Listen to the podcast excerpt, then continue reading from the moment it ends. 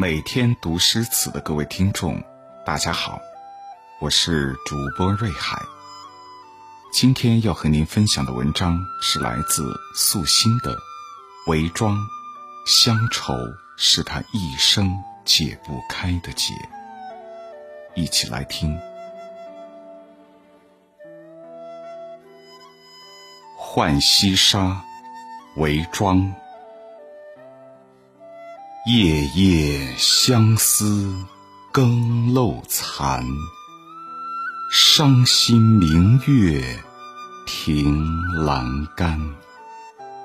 想君思我锦衾寒，咫尺画堂深似海，一来唯把旧书看。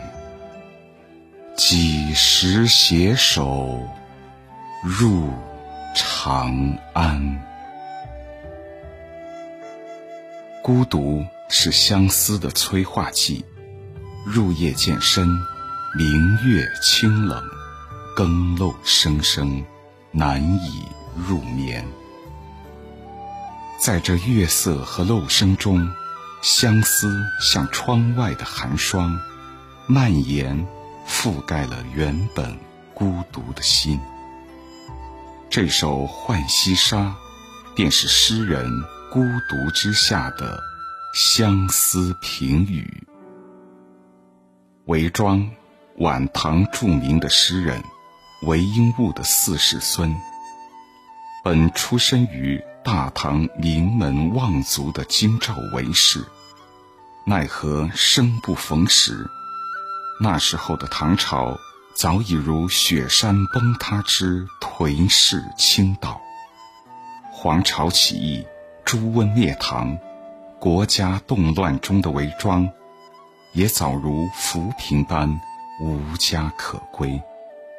他五首精彩的《菩萨蛮》中有一句：“未老莫还乡，还乡须断肠。”在我们感叹他这精妙绝伦词章的时候，背后却是他对故乡歇斯底里的思念。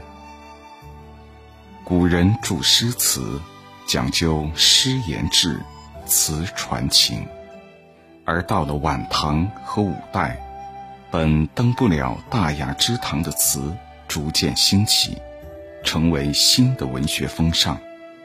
文人们不再用百年前盛唐的豪迈诗歌来表达心中壮志，而是用女子婉约清丽的口吻去诉说着心中的苦闷。温庭筠如此，韦庄也是如此。温韦二人在晚唐承前启后，在唐朝将倾覆之时，却开启了。花间词派的绚丽篇章。这首《浣溪沙》便是花间词的一首名篇。虽然该篇熟知度不高，却也非常具有代表性，是文人借用女子身份来表达心中对故乡思念的代表作。四处漂泊的韦庄。夜夜难眠，凭栏望月，酝酿了这篇句句皆是相思语的《浣溪沙》。国家动乱，大唐早就四分五裂，摇摇欲坠。在长安屡试不第的韦庄，还没来得及感叹黄金榜上偶失龙头望的仕途苦闷。大唐便在黄巢大军的起义中分崩离析，无奈出生在长安的韦庄，只能流落他乡，在战乱中与亲人走散，孤独无依。这首词或许就是韦庄在他乡漂泊时的某个深夜写就的。男儿有泪，更有乡愁。不止这个深夜，曾经无数个日夜，韦庄不知多少次凭栏望月，在孤独的月影、更漏声中彻夜无眠，思念着远方的故乡。夜夜相思，更漏残。伤心明月，凭栏杆。想君思我，尽清寒。读来全是女子对心上人的思念，婉约深沉，让人怜惜。而背后却是一个七尺男儿深埋于心的乡愁。更漏声声，相思夜夜。有人说，明月知别苦。也有人说，此恨不关风与月。相思哪关风物啊？都是我们相思的寄托罢了。深夜凭栏的韦庄，伤心的望着明月，不知道故乡和亲人现在怎么样了。他们是不是也在思念着自己呢？咫尺画堂深似海，一来唯把旧书看。几时携手入长安？这画堂近在咫尺，却深似大海。就像他流落的这些日子，亲人相聚，还仿佛是眼前和昨日。细算来，岁月已深，离别久矣。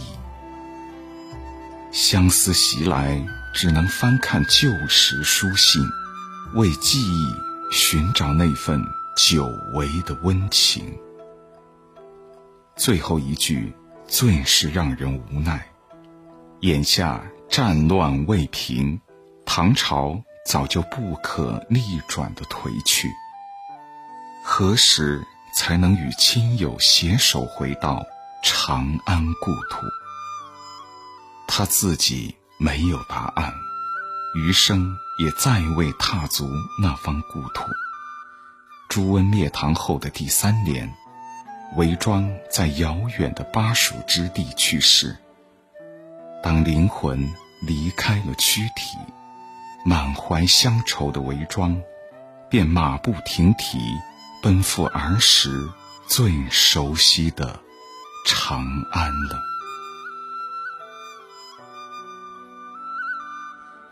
今天的分享到这里就结束了。如果您也喜欢今天的文章，欢迎在文末点亮再看，也欢迎发送到朋友圈，分享给更多的朋友。祝你一切安好。